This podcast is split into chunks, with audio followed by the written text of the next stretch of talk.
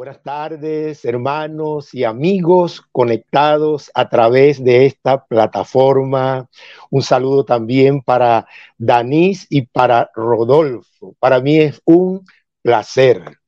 Escuchaba a, a Rodolfo decir que el programa había comenzado de una manera ah, pequeña, pero que hoy ya era una potencia espiritual.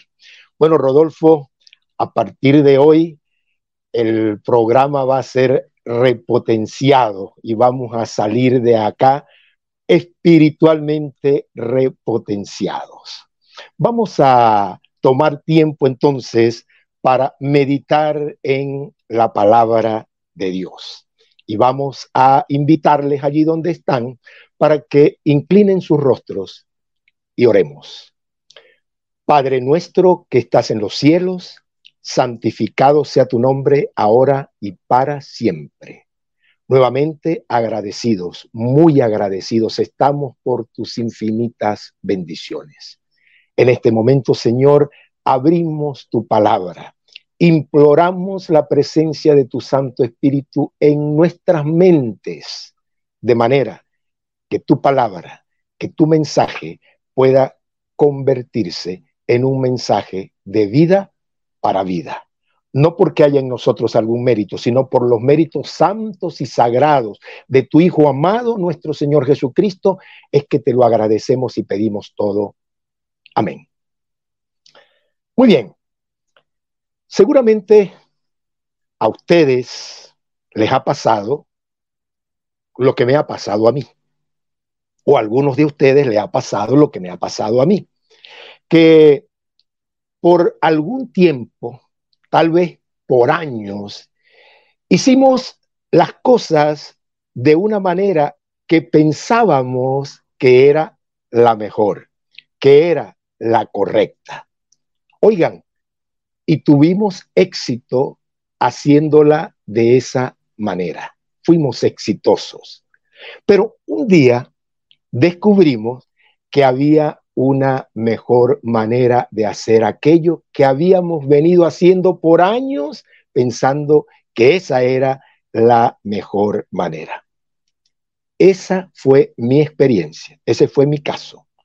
Por años yo pensé que la manera como lanzaba la pelota era la mejor manera. Y fui exitoso en mi carrera. Pero ya cuando estaba terminando mi carrera como beisbolista profesional, descubrí que había una mejor manera. Y que si lo hubiera hecho de esa manera que acababa de descubrir, entonces mi carrera como beisbolista profesional hubiese sido mucho más exitosa. Bueno, de la misma manera ocurre en nuestra vida espiritual por mucho tiempo, tal vez por años, pensábamos que estábamos haciendo las cosas de la mejor manera. Porque esa era la manera que habíamos escuchado, la manera que habíamos aprendido de otros. Oigan, y tuvimos éxito haciéndolo de esa manera. Fuimos bendecidos por Dios haciéndolo de esa manera. Pero un día descubrimos que había una mejor manera. Y que si lo hubiésemos hecho de esa otra manera, entonces hubiésemos sido mucho más bendecidos.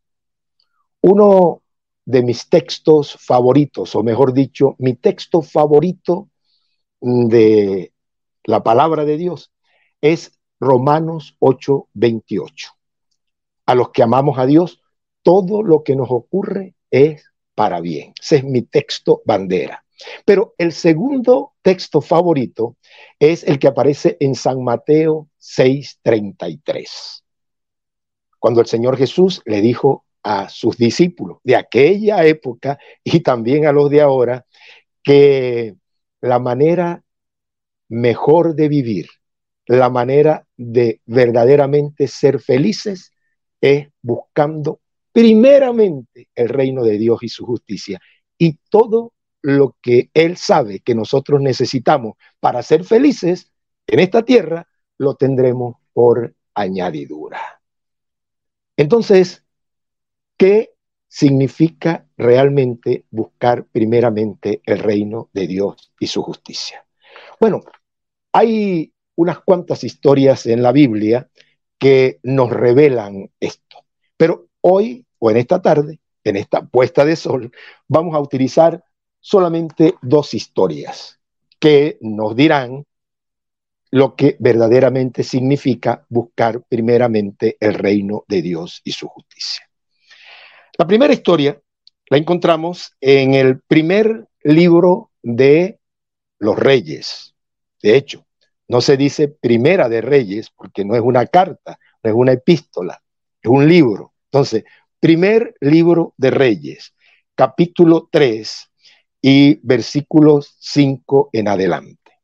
Vamos a situarlos primero en contexto antes de leer. David, el rey David, uno de los grandes reyes del pueblo de Israel y uno de los grandes líderes, acababa de morir. Y su sucesor era un joven llamado Salomón, un joven sin experiencia. Y Salomón estaba preocupado porque él tenía que encargarse ahora de dirigir al pueblo de Israel como su rey.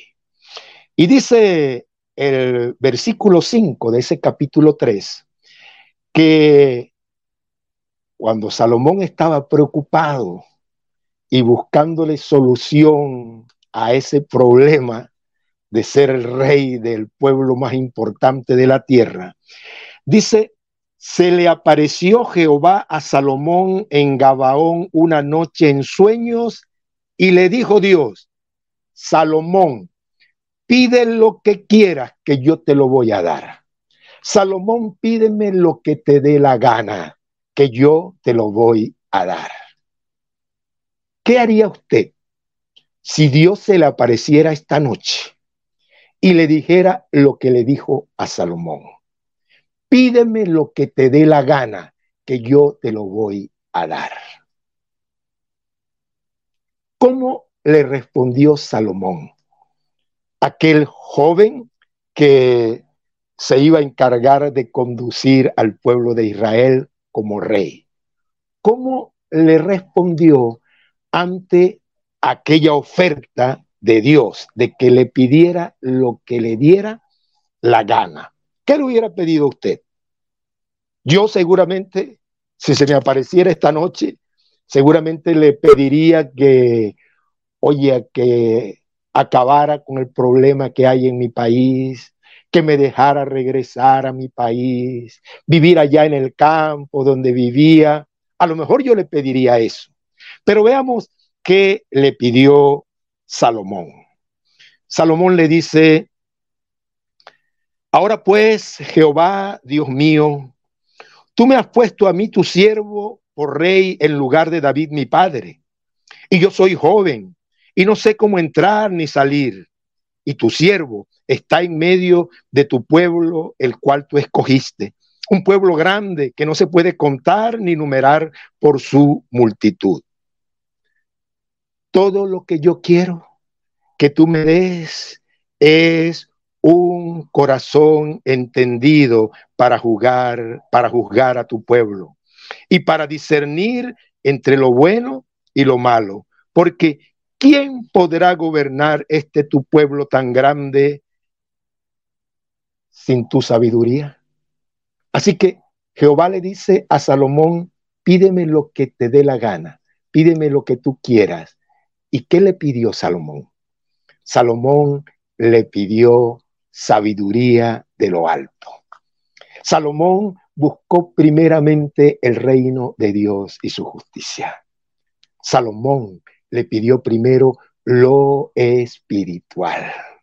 Y como Salomón pidió primero lo espiritual, como siguió la receta de Dios de buscar primeramente el reino de Dios y su justicia, entonces fíjense lo que sigue a continuación. Versículo 10 perdón, versículo 11.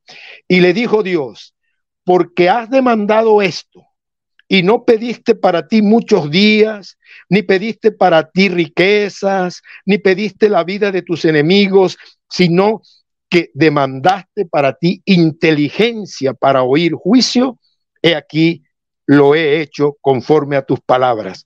He aquí que te doy corazón sabio y entendido, tanto que no ha habido antes de ti otro como tú, ni después de ti se levantará otro como tú.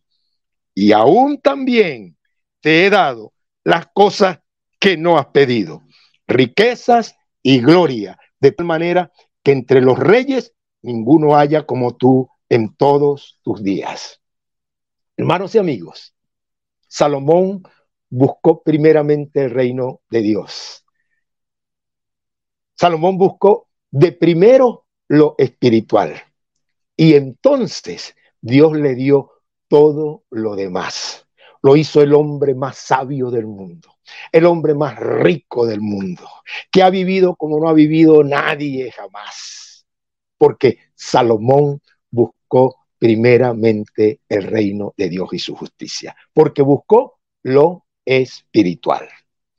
La segunda historia la encontramos en el libro de Marcos, Evangelio según San Marcos, capítulo 2, versículos 1 al 5. Y voy a leer. Entró Jesús otra vez en Capernaum después de algunos días y se oyó que estaba en casa.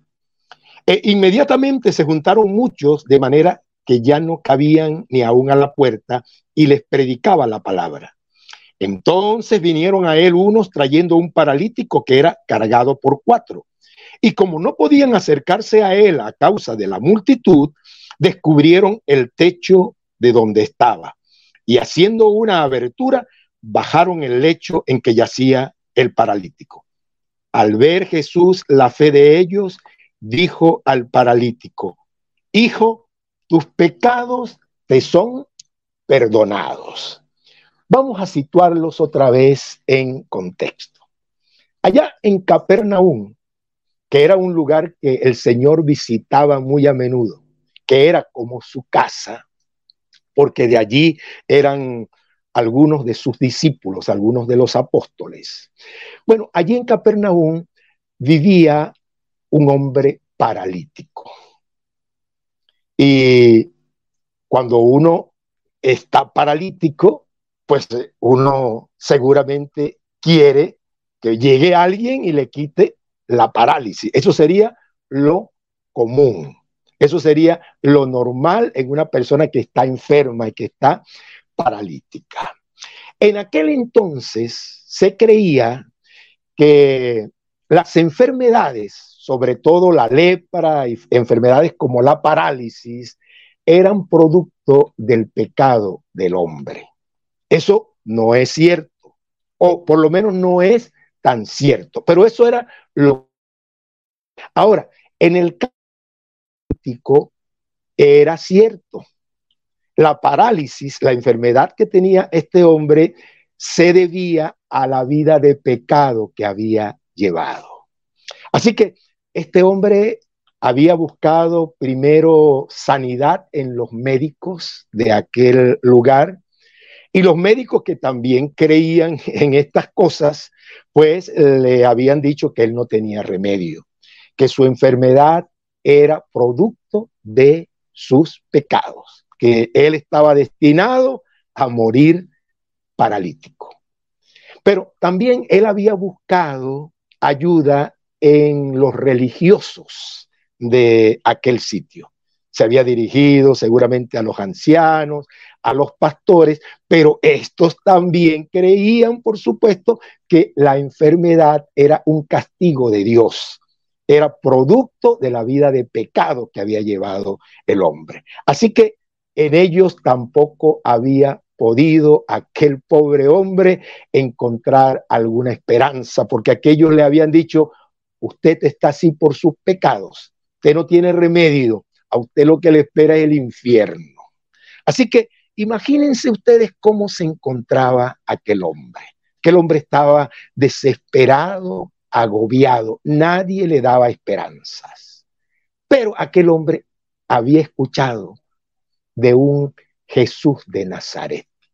Y había escuchado que ese Jesús de Nazaret no solo se juntaba con los pecadores, sino que había sanado algunos de esos muy pecadores.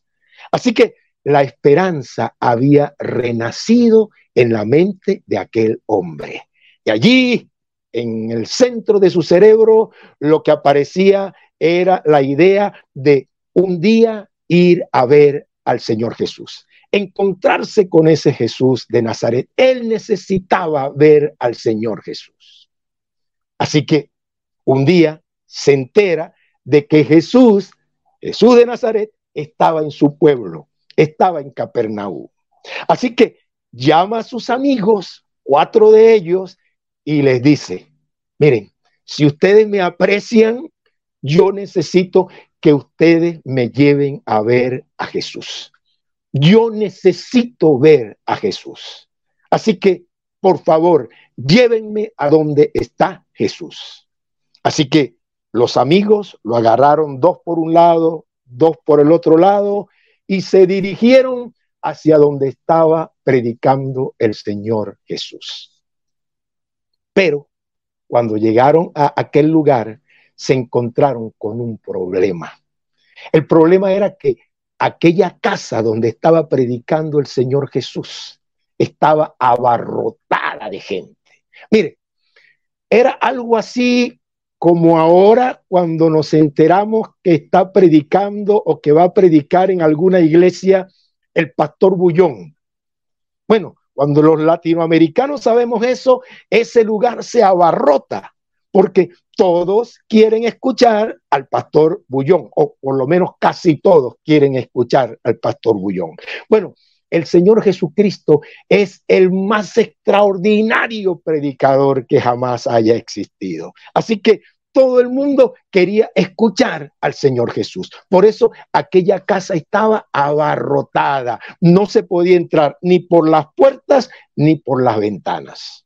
Así que los amigos le dicen a este paralítico, oye, te trajimos hasta acá, pero ya, hasta aquí podemos llegar, ya no podemos hacer nada, no podemos entrar. Miren, le dijo aquel hombre, yo necesito ver al Señor Jesús, yo necesito ver a Jesús de Nazaret. Pero ¿cómo hacemos? Le dijeron sus amigos, no podemos entrar. Entonces aquel hombre seguramente miró al techo y le dijo a sus amigos, miren, por allá vamos a entrar. Por ese techo vamos a entrar. Si hay que romper el techo, rompemos el techo. Me imagino que aquel hombre tenía algunos recursos. Me imagino que le dijo, vamos, rompamos y si hay que pagar algo, yo pago. Así que era tanta la fe que tenía aquel hombre que le transmitió aquella fe a sus amigos. Y aquellos cinco hombres subieron hasta aquel techo al techo de aquella casa donde estaba predicando el Señor Jesús y empezaron a romper. No era una casa con plata, con plata banda, no era de concreto, pero seguramente había que romper. Y empezaron a romper para hacer el boquete y cuando empiezan a romper, todos los que estaban dentro de la casa seguramente que miraron hacia arriba lo que estaba pasando. Y seguramente el mismo Señor Jesucristo detuvo su predicación y miró lo que estaba pasando en el techo de aquella casa. En aquella casa o en aquel techo, de repente se abre un hueco, se abre un agujero y por allí empieza a bajar una camilla con un hombre atado, con el paralítico y aquella camilla con aquel paralítico empieza a bajar. Y cuando estuvo frente a los ojos del Señor Jesús, toda aquella gente mirando aquel espectáculo, el Señor Jesús mira a aquel hombre y le dice, Hijo, tus pecados te son perdonados. ¿Por qué el Señor Jesús no le dijo a aquel paralítico, hijo, eres sano de tu enfermedad? Yo reprendo la enfermedad, yo reprendo la parálisis, eres sano. ¿Por qué no le dijo eso? ¿Por qué lo que le dijo fue, hijo, tus pecados te son perdonados? ¿Saben ustedes por qué? Porque eso fue lo que el paralítico fue buscando. Él no fue buscando sanidad física. Él no fue buscando al Señor Jesús para que lo curara de su parálisis. Él fue buscando fue sanidad espiritual. Él fue buscando al Señor Jesús para que lo perdonara de su vida de pecado, de los pecados que lo habían llevado a aquella condición. Y por eso cuando el Señor Jesús le dice, hijo, tus pecados te son perdonados, el rostro de aquel hombre se llenó de felicidad. Aquel hombre se llenó de paz. Dice el deseado de todas las gentes que aquel hombre estaba listo para salir de aquel lugar feliz, contento, en paz, porque había logrado lo que había ido a buscar, sanidad espiritual. Buscó primeramente el reino de Dios y su justicia. Buscó primeramente lo espiritual y porque buscó primeramente lo espiritual. Entonces, cuando seguimos leyendo el relato, más adelante el Señor Jesús le dice, toma tu lecho y vete a tu casa. Y también fue sanado físicamente, porque buscó primeramente el reino de Dios y su justicia. Estas dos historias amigos y hermanos, nos recuerdan lo que verdaderamente significa buscar primeramente el reino de Dios y su justicia. Es buscar primeramente lo espiritual. No es primero la familia, no es primero los hijos, no es primero los estudios, no es primero el trabajo, no es primero los negocios, es primero el reino de Dios y su justicia. Es primero lo espiritual y después todo lo que Él sabe que nosotros necesitamos, lo vamos a tener por añadidura. Pero si seguimos la receta, si buscamos primeramente el reino de Dios y su justicia.